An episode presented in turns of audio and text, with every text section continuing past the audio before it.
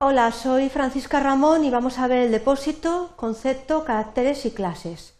Los objetivos que vamos a desarrollar en este objeto van a ser establecer el régimen legal que se aplica en el depósito en el ordenamiento jurídico español. Para ello vamos a tratar los siguientes contenidos. En primer lugar, el concepto del depósito, los caracteres del depósito y las clases del depósito. En primer lugar, tenemos que tener en cuenta eh, que el depósito se define, podemos establecer un concepto a través de lo que establece el artículo 1758 del Código Civil. Este precepto nos indica que se constituye el depósito desde que uno recibe la cosa ajena con la obligación de guardarla y de restituirla. En esta definición tenemos varios aspectos eh, muy interesantes que tenemos que tratar. El depósito eh, se produce desde la recepción de una cosa que tiene que ser ajena, no propia. Y el depósito conlleva eh, la obligación de guardar la cosa y de restituirla al depositante. Tenemos que tener en cuenta que el depósito se puede constituir judicial o extrajudicialmente. Lo vamos a ver a continuación estas dos modalidades. Hemos visto que una de las obligaciones es la de custodiar.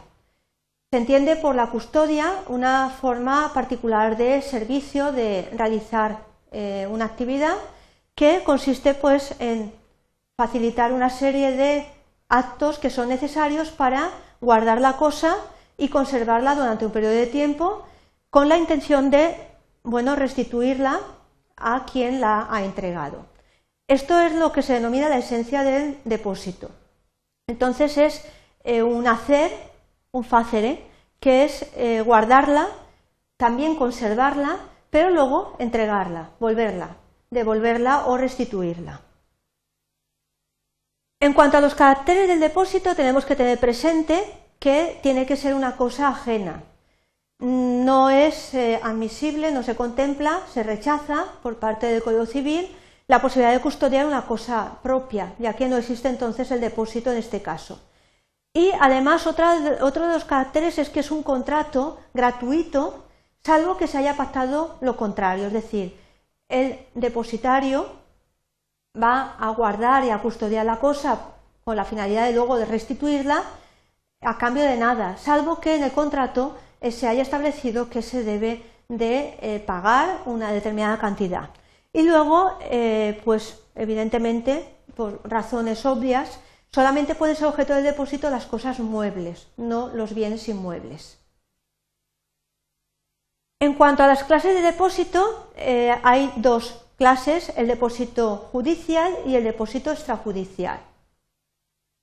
Y, a su vez, el depósito extrajudicial o depósito propiamente dicho tiene carácter contractual y el Código Civil establece una división, una subclasificación de ese depósito extrajudicial en depósito voluntario y depósito necesario.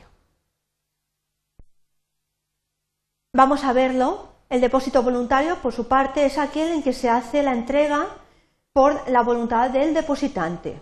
Es decir, hay eh, una intención de entregar la cosa para la guardia y, guarda y custodia.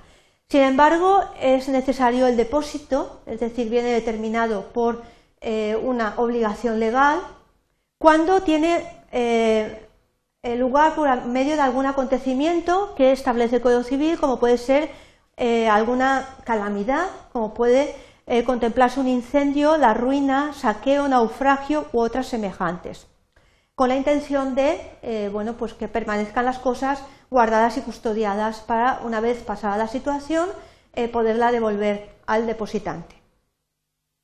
Sin embargo, cuando hablamos de depósito judicial, el Código Civil lo denomina secuestro y se da este tipo de depósito cuando se decreta el embargo o el aseguramiento de bienes litigiosos. Este tipo de depósito, como eh, podemos ver, es totalmente diferente del anterior y es cuando se produce una situación de riesgo eh, en cuanto a los bienes que son objeto de un procedimiento eh, judicial.